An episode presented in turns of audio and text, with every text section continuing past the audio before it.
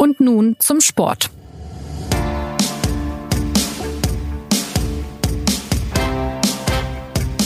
Herzlich willkommen zu einer neuen, der vierten Folge von Und nun zum Sport, unserem SZ-Podcast, in dem wir über die ganze Vielfalt des Sports und seine aktuellen Debatten sprechen wollen.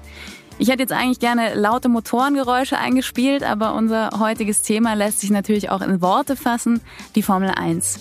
Gestern der große Preis von Singapur, durchaus mit einer gewissen Aussagekraft. Für Ferrari und Sebastian Vettel ging es darum, nicht den Anschluss im Kampf um die Weltmeisterschaft gegen Mercedes und Vettels Dauerrivalen Lewis Hamilton zu verlieren. Und dann ist aber genau das passiert. Ferrari hat sich in der Strategie verzockt. Hamilton ist ungefährdet von der Pole zu seinem siebten Saisonsieg gefahren und hat seinen Vorsprung in der Gesamtwertung auf 40 Punkte ausgebaut. Schafft es Vettel also wieder nicht, diesen von ihm und Ferrari so lang ersehnten WM-Titel zu gewinnen, ist Hamilton überhaupt noch zu schlagen? Und was macht das alles mit der Formel 1?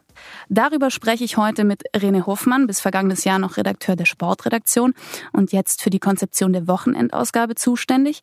Er hat lange über die Formel 1 berichtet, auch zu den Hochzeiten von Michael Schumacher und beobachtet die Formel 1 nach wie vor aus der Ferne. Hallo René.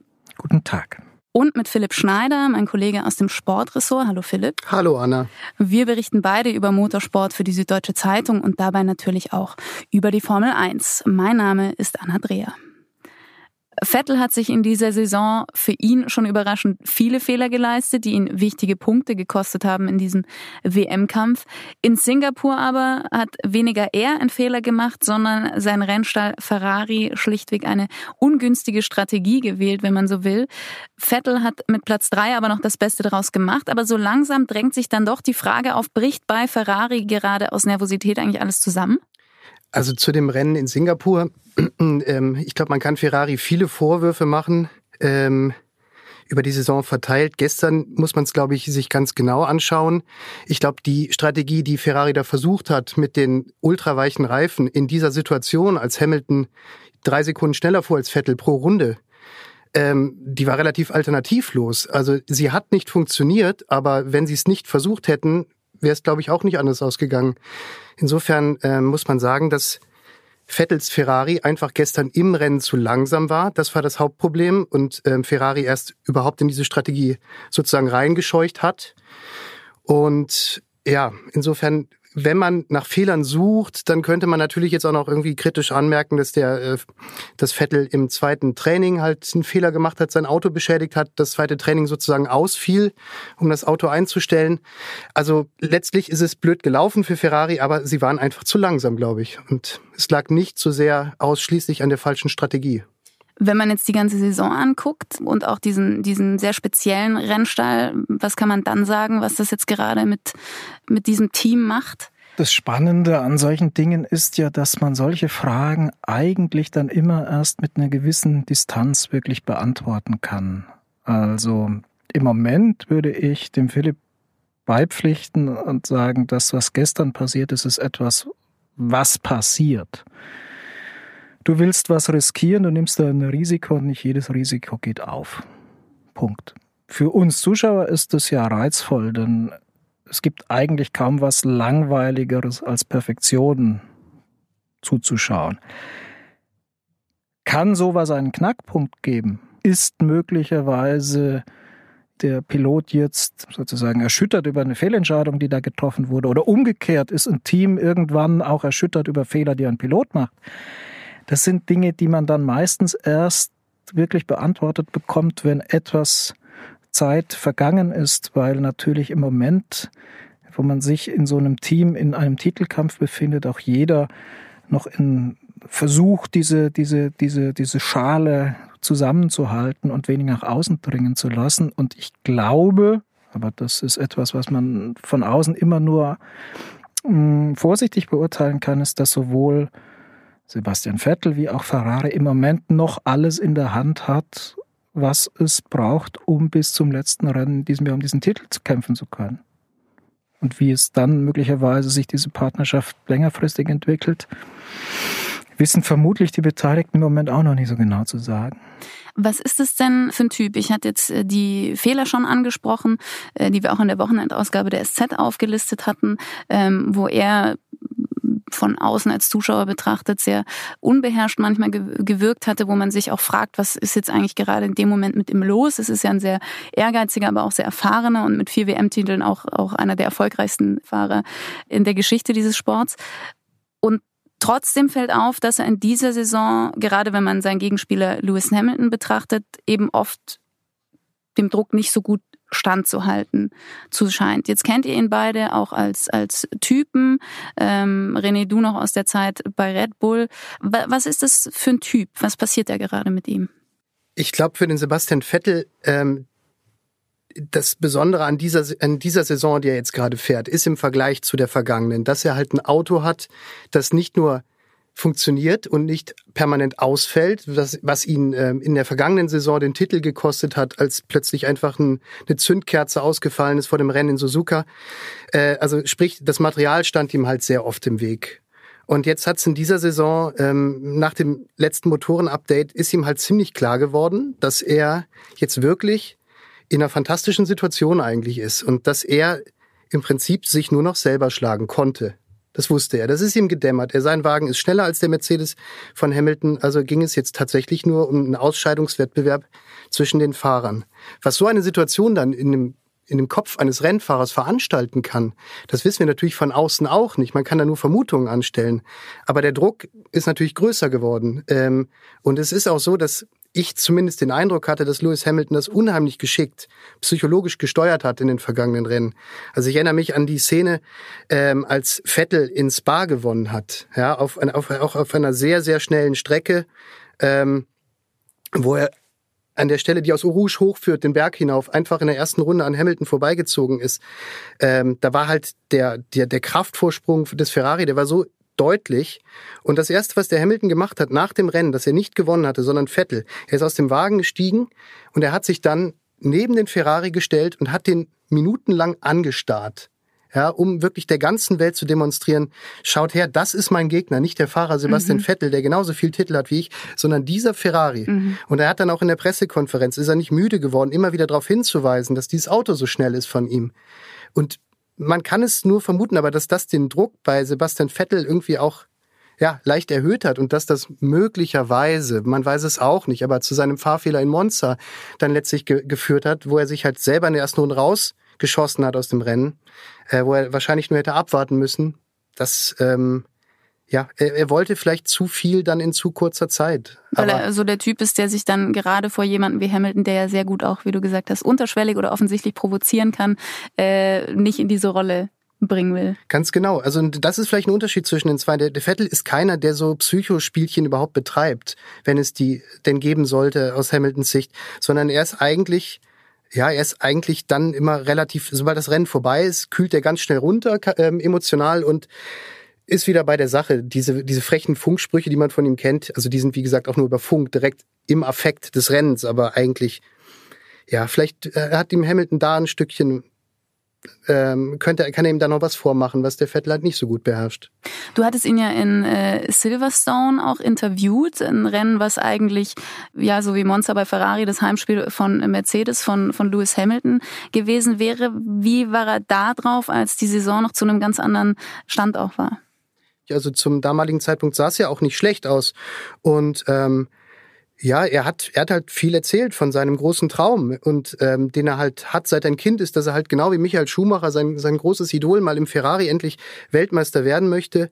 Im Übrigen hat er ja auch noch, also um seinem Idol nachzueifern, muss er in diesem Jahr noch gar nicht Weltmeister werden. Wenn er es im nächsten Jahr dann äh, schaffen würde im Ferrari, dann wäre er genauso schnell erfolgreich gewesen im Ferrari. Jedenfalls, da war er noch, in Silverstone war er noch relativ guter Dinge und ich glaube insgeheim auch, dass er noch viel mehr vorhat, als nur diesen einen Titel mit Ferrari zu holen. Ich glaube insgeheim hofft er schon darauf, auch noch eine Serie hinzulegen wie Schumacher. Auch wenn er das so niemals sagen würde. Und er sagt dann ja immer, naja, der Michael, der ist unerreichbar und ähm, ist er wahrscheinlich auch. Aber dass er insgeheim dem vielleicht nacheifert, ist nicht ganz auszuschließen, glaube ich.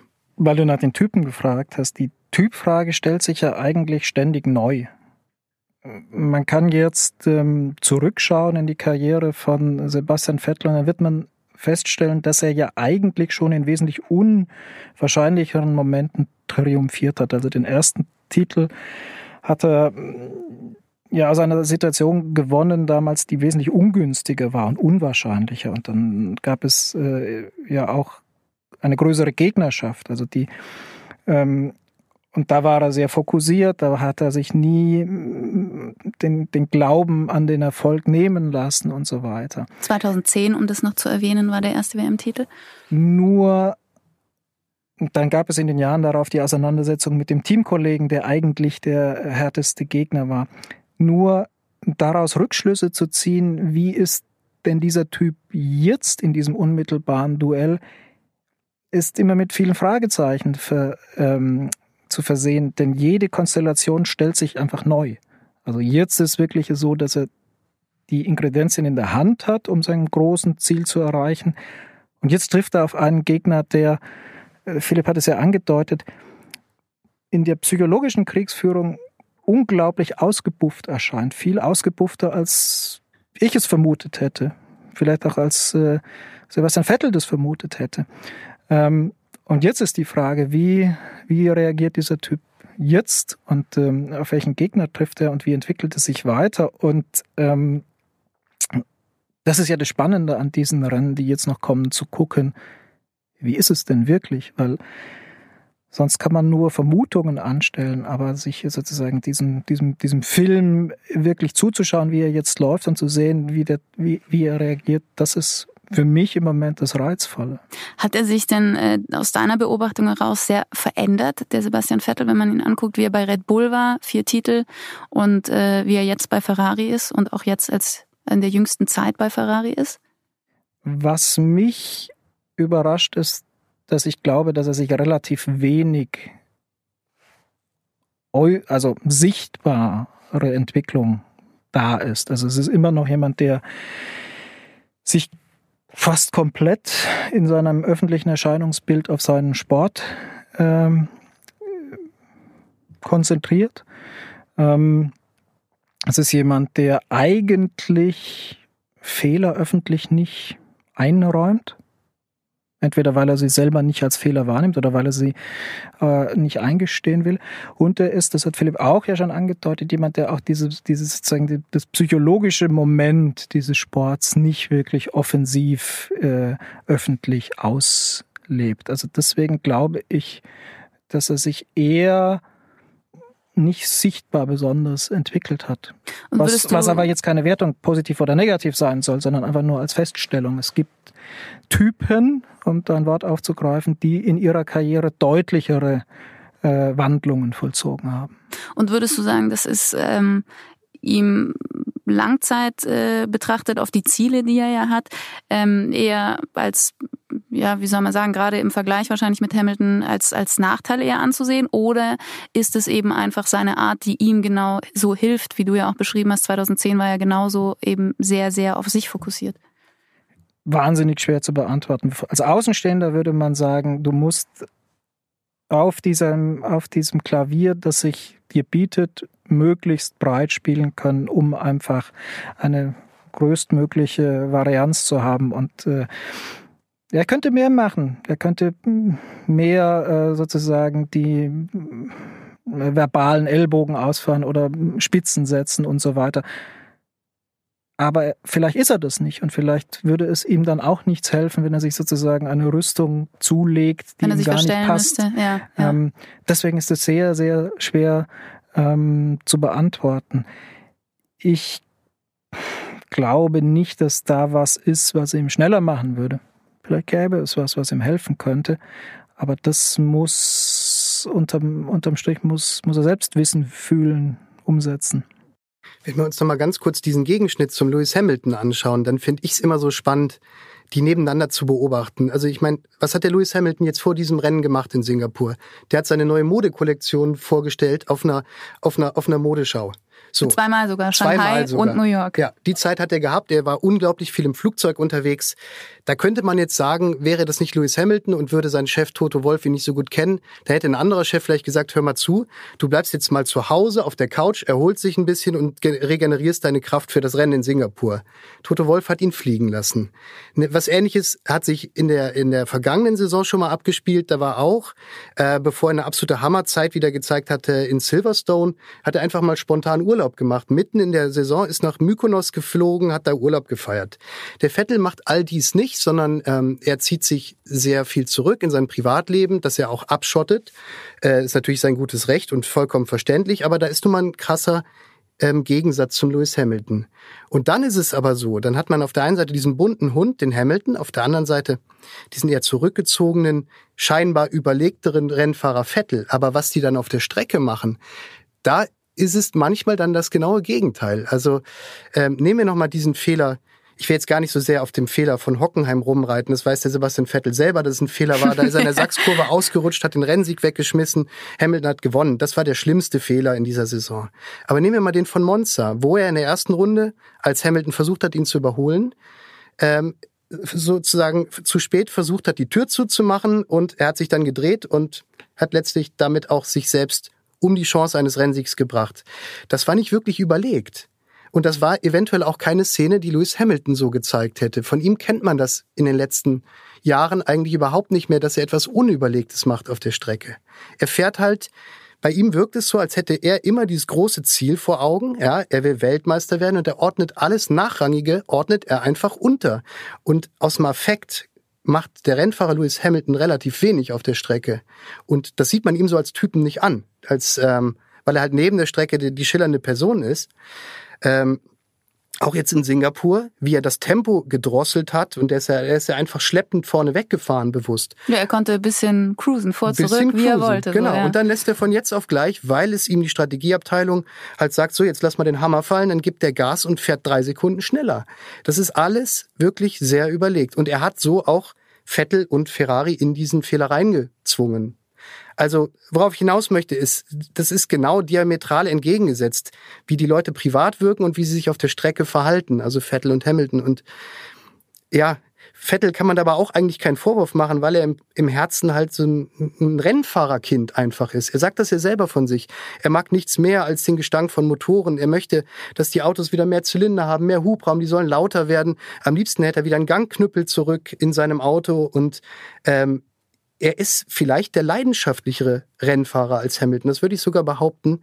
Und das hat manchmal Fehler zur Folge, die ein etwas weniger leidenschaftlicher Rennfahrer vielleicht nicht begeht. Es gibt ja bei Ferrari, was, was auch öfter Thema war, äh, keine offizielle Rangordnung, keine Stallorder, auch wenn man sagen muss, Vettel ist natürlich äh, eigentlich von, von den Titelambitionen und so weiter ja auch die Nummer eins, aber er hat in Kimi Räikkönen ja auch einen Freund an seiner Seite, äh, hat er ja selber auch gesagt. Nun verändert sich diese Konstellation im kommenden Jahr. Kimi Räikkönen ähm, wird zu sauber gehen, Charles Leclerc wird bei Ferrari fahren, sehr junger, sehr talentierter Fahrer, ähm, der auch direkt schon gesagt hat, naja, also wenn Ferrari nächste Saison wieder ein Auto hat, mit dem man Weltmeister werden kann, dann ist das klar mein Ziel.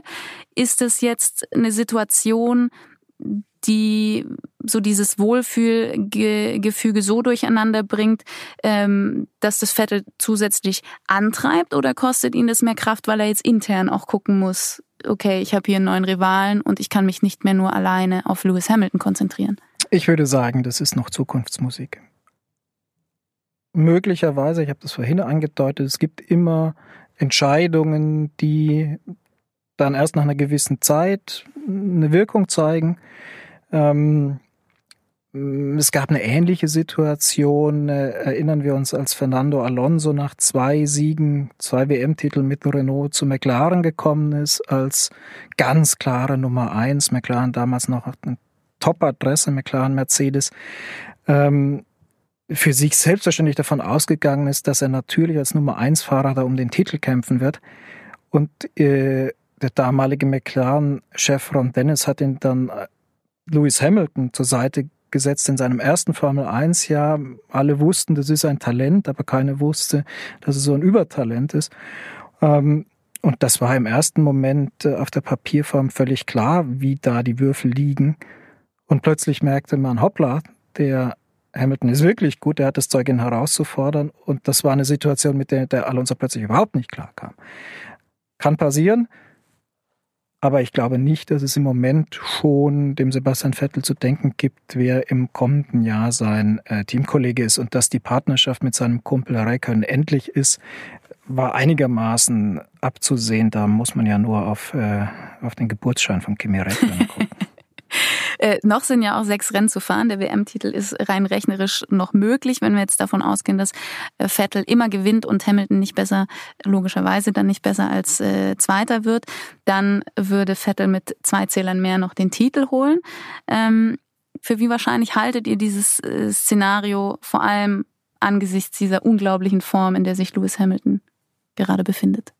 Und der Tatsache, dass er halt keine Fehler macht. Also insofern halte ich es doch für sehr, sehr unwahrscheinlich, ähm, weil das Auto nach allem Anschein auch noch jetzt, nachdem in Spa so eine große Lücke klaffte, hat Mercedes auch da wieder den Anschluss geschafft und ja, also es müsste schon mit dem Teufel zugehen, wenn da, wenn das noch funktionieren sollte für Sebastian Vettel. Also dann müsste Hamilton wahrscheinlich auch Fehler machen.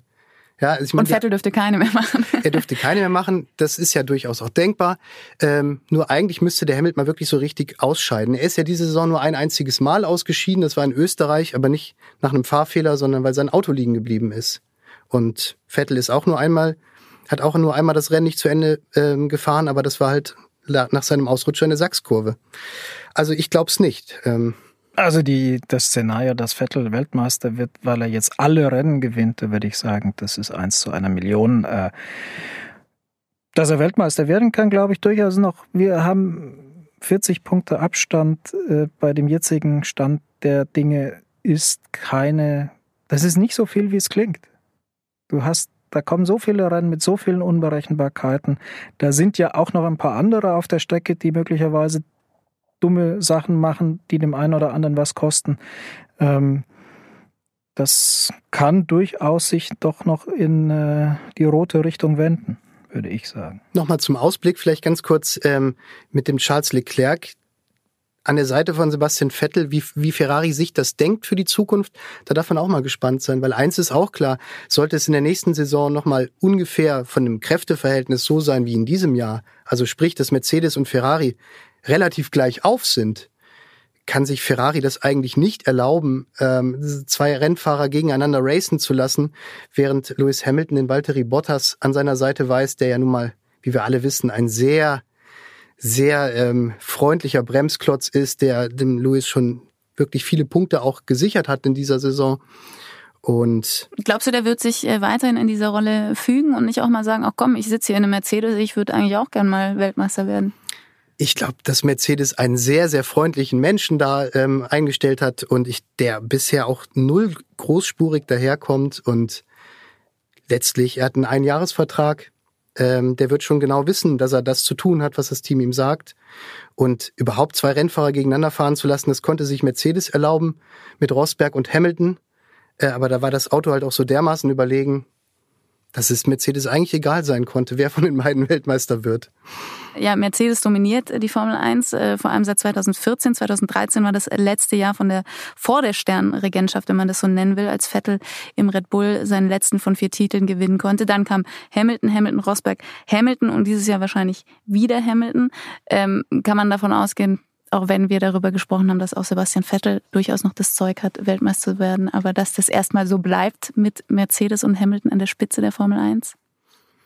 Also wenn man es jetzt logisch weiterspinnt, müsste eigentlich Ferrari, die haben ähm, sich Stück für Stück rangearbeitet, waren jetzt in diesem Sommer so erst zum ersten Mal sogar schneller als Mercedes. Also da wäre ich schon relativ guter Dinge, dass bis zum nächsten Reglement, also dem nächsten einschneidenden Wechsel in der Formel 1, erstmal Ferrari jetzt den Anschluss geschafft hat. Das wäre auch gut. Also es wäre sogar eigentlich wünschenswert, dass ähm, Red Bull mit dem dann auch neuen Motor auch mal wieder ein bisschen schneller unterwegs wäre. Ein Dreikampf wäre toll für die Formel 1. Also dass Mercedes jetzt im nächsten Jahr äh, wieder die Dominanz, sagen wir mal, ähm, von vor zwei Jahren plötzlich wieder hat, halte ich für nicht sehr wahrscheinlich, ist aber natürlich auch nicht ausgeschlossen. Es ist ja normalerweise so, je länger das Reglement in seinen Grundzügen konstant ist, umso knapper werden die Abstände. Deswegen wäre es tatsächlich, äh, würde es dem Gesetz der Serie folgen, hm, wenn, wenn es enger und bunter zugeht an der Spitze. Wir haben allerdings auch so viele Entwicklungssprünge dann in einzelnen Bereichen in der Vergangenheit gesehen, die plötzlich alles auf den Kopf gestellt haben. Deswegen würde ich da jeden davor warnen, äh, irgendwo Geld äh, einzusetzen bei einer Wette. Mitschreiben, kein Geld einsetzen. ich ziehe die Wette dann zurück. Ja.